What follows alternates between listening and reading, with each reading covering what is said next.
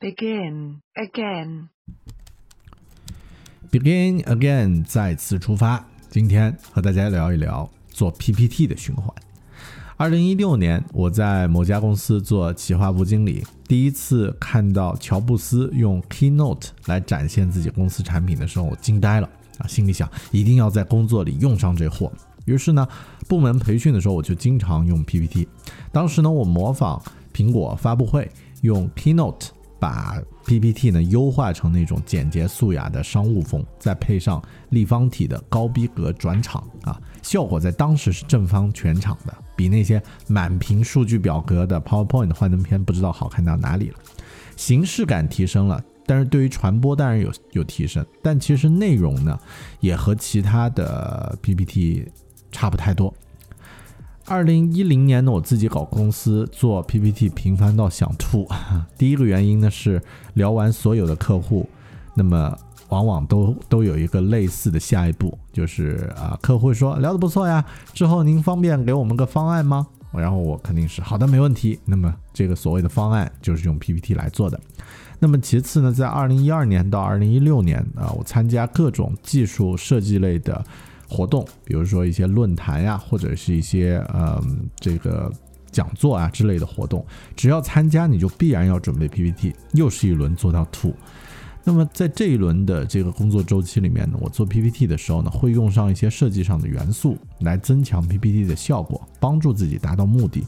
比如说合理使用颜色、字体啊啊这个构图啊，来增加。内容的易理解的程度，运用元素元素的大小、字体的权重啊啊、构图等等，来强调自己想要强调的内容，弱化自己想要回避的内容。那么，我对于 PPT 理解已经不再只是好看，而且也需要去有效沟通了。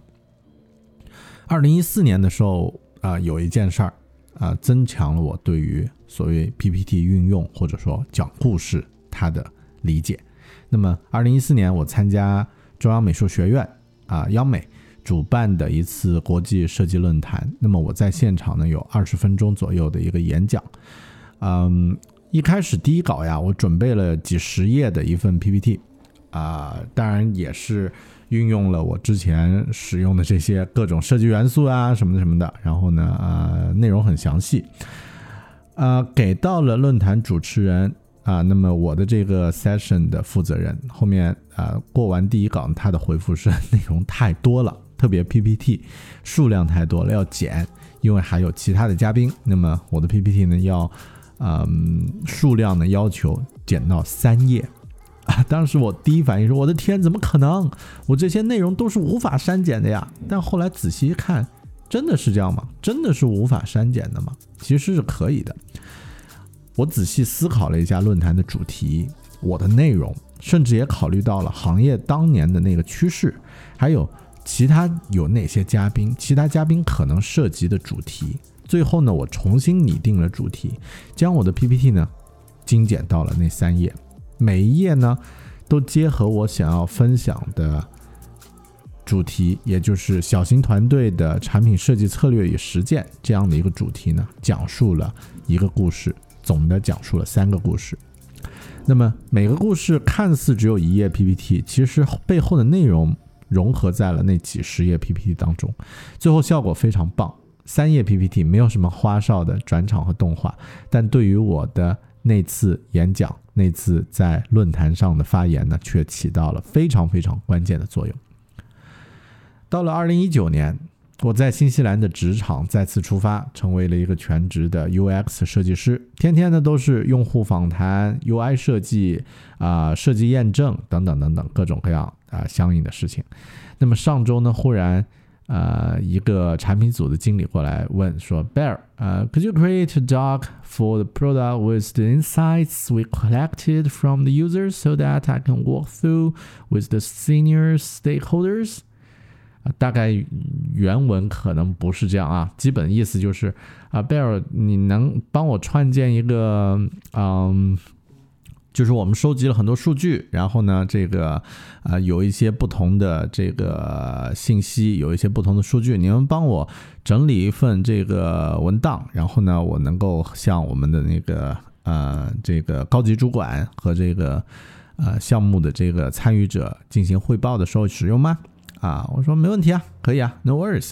然后我一看所谓的 insights，就是它的这个呃收集的这些数据就是几百张便利贴，唉，于是呢又开始做 PPT，都做设计十三年了，还做 PPT，哎呀，但是话又说回来，这次做 PPT 的认知和以往不太一样。